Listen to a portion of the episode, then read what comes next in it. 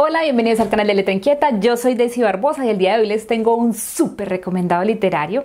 Esta reseña va para los que quieren empezar a leer novelas, para los que han leído a Gabo, para los que quieren volver a leer a Gabo y para los que apenas van a iniciar a leer a Gabriel García Márquez. No te la pierdas.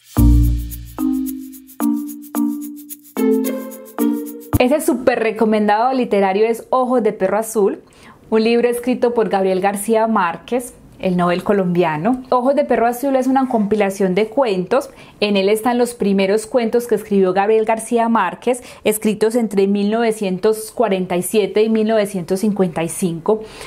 Eh, para muchos críticos en este libro ya se puede ver el Gabo que se ganó el Nobel, ese Gabo que tiene una riqueza impresionante de lo literario, que puede jugar con esa con pasarse de esa línea entre lo real y lo mágico y un Gabriel García Márquez entonces que conecta al lector desde sus primeras líneas y que hace que el lector entonces disfrutemos desde la primera palabra hasta la última. Yo creo que hay un tema transversal en, la historia y es que eh, la muerte y el amor empiezan a combinarse como si fuera uno solo.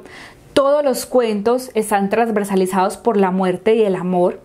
La mayoría de los cuentos, el papel principal es el hombre, pero realmente la protagonista de la historia es la mujer. Y hay una cosa eh, muy hermosa en estos cuentos, es que generalmente no hay nombres propios en las historias.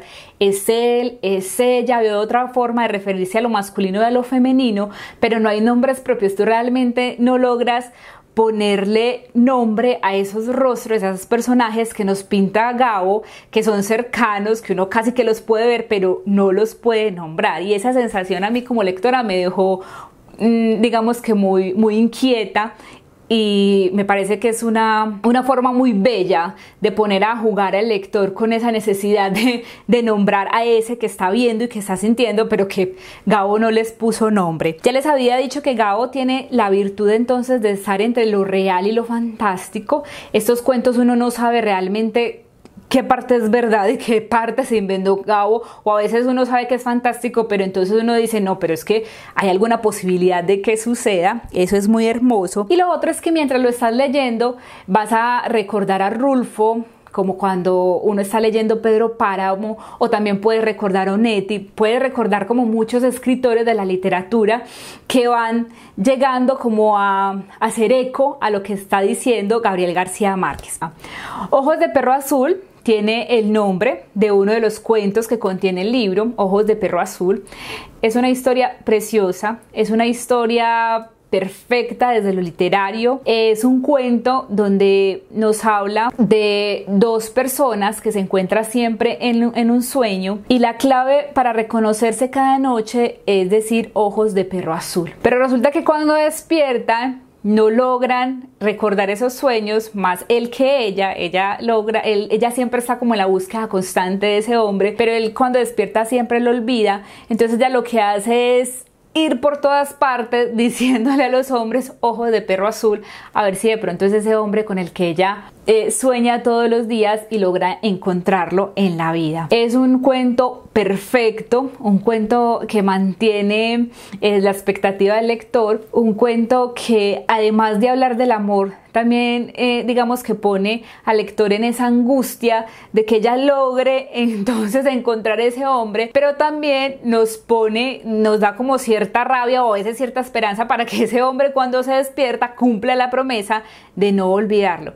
Además que es un juego muy bonito porque ¿qué piensan ustedes cuando yo les digo ojos de perro azul? ¿Qué, ¿Qué, ojos se? Pues yo como al inicio me imaginaba un perro blanco con ojos azules o un perro con ojos azules súper lindos y resulta que el juego aquí con las palabras es unos ojos de cualquier perro, pero el perro es el que es azul. Entonces, cuando te das cuenta de eso como lector, digamos que hay una sorpresa y un pensamiento como que uno dice, eh, por eso es que Gao se tenía que ganar el Nobel de Literatura. Además de Ojos de Perro Azul, el libro contiene más o menos otros 17 cuentos. Yo me leí la edición de Random House que salió en el 2015. Ahí hay algunos cuentos que yo creería que en otras ediciones no están incluidos. Como ya les dije, es un libro de cuentos, vale la pena leerlos por la riqueza de lo literario, porque son cuentos perfectos. Yo creo que es un buen inicio para empezar a leer a Gabriel García Márquez. Les voy a hablar de otros dos cuentos que me llamaron mucho la atención de esta compilación. Digamos que seleccionar estos dos cuentos fue muy difícil porque todos los cuentos que contiene este libro vale la pena leer, vale la pena releer. Yo me leí este libro de un tiro, me lo leí súper rápido y cuando lo leí quise volverlo a leer porque esa es como la sensación que queda. Como lectores podemos tener como la sensación de yo no terminé de entender esta historia aunque me pareció preciosa, entonces hay como una necesidad de,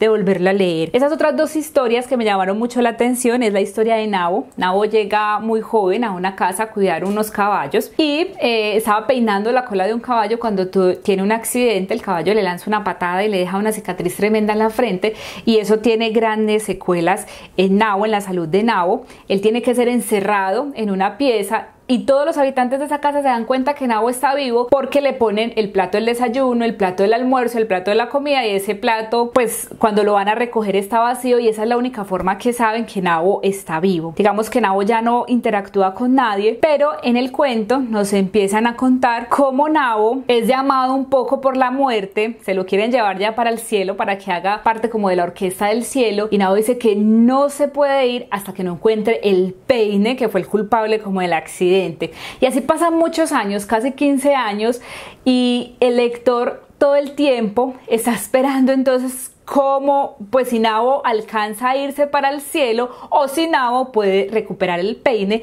que es lo que lo detiene en la tierra. Otro de los cuentos que me gustó es La mujer que llega a las seis. Es un cuento eh, donde hay dos personajes, la mujer, ella llega a las seis siempre a un restaurante, es un hombre que le coquetea a esta mujer, que es una mujer como de la vida fácil, y en ese diálogo que se tejen ellos, entre ellos dos, nos vamos dando cuenta como lectores que ella acaba de cometer un error muy grande y que por ese error va a tener que irse de ese pueblo, de ese lugar donde está. Pero lo que le pide al personaje masculino de la historia es que por favor mienta y no diga que ella llega como siempre a las 6, sino que llegó a las 5 y 45. Es una historia que el lector entonces siente angustia, como que cada vez se va dando cuenta de lo que la mujer está diciendo y como ese papel desde el masculino, con esa inocencia, como con esa brusquedad de coquetearle, sin entender nada, le dice, bueno, sí, yo lo voy a decir, pero entonces sigue como en su, en su rol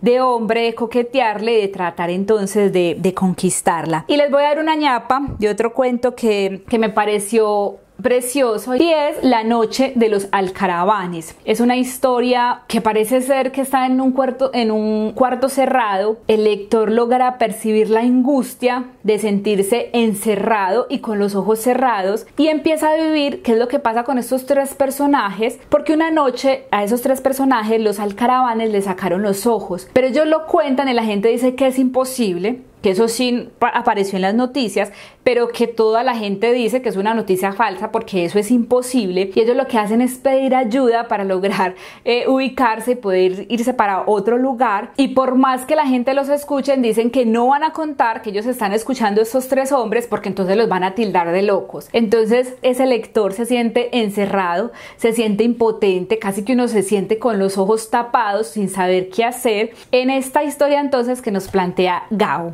Este es Ojos de Perro Azul, es recomendable Letra Inquieta para estos días, un cuento que vale la pena leer y releer. Si ya lo leyeron, porfa cuéntenme qué les pareció en los comentarios. Si se lo quieren leer, también me pueden contar por qué tienen esa expectativa. Y yo los espero entonces en otro video. ¡Chao!